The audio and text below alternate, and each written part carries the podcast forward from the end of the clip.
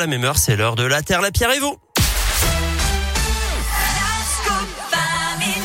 Salut Philippe Lapierre. Salut Eric, salut à tous. Aujourd'hui, ça y est, c'est terminé. On fait le bilan de la COP 26 du coup. Et eh oui, événement d'envergure mondiale. C'est vraiment l'un des gros rendez-vous dans l'actualité cette année. La COP 26, la conférence des Nations Unies pour le climat, qui s'est donc refermée ce week-end après deux semaines d'intenses négociations. Près de 200 pays étaient représentés à Glasgow.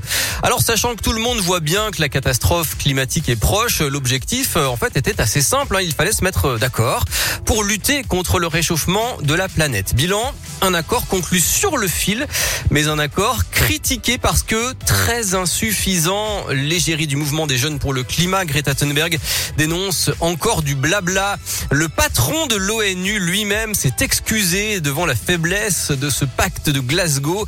Alok Sharma, la voix émue, les larmes aux yeux, s'est dit profondément désolé pour ce dénouement.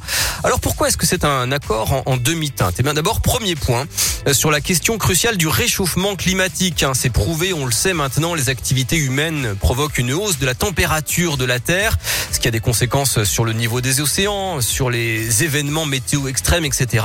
Et ce qu'il faut, c'est donc limiter ce réchauffement autant que possible. Pour l'instant, selon l'ONU, la planète est sur une trajectoire jugée catastrophique de plus 2,7 degrés par rapport à l'ère pré-industrielle. Il faudrait contenir ce réchauffement à 1 degré et demi au grand maximum mais l'accord ne garantit pas de tenir cet objectif.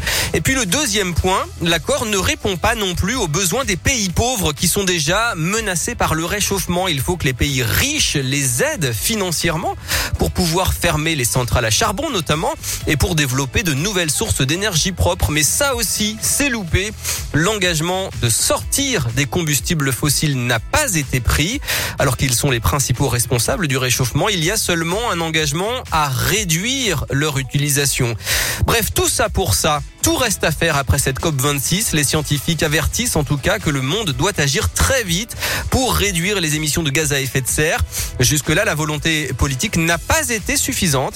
Alors maintenant, c'est à nous de jouer, nous citoyens au quotidien, pour mettre la pression sur nos dirigeants et les forcer à agir pour de bon. Merci beaucoup Philippe. La Terre, la Pierre et vous, c'est en replay sur radioscoop.com. À demain. À plus. Allez, restez avec nous, Ed Sheeran. Et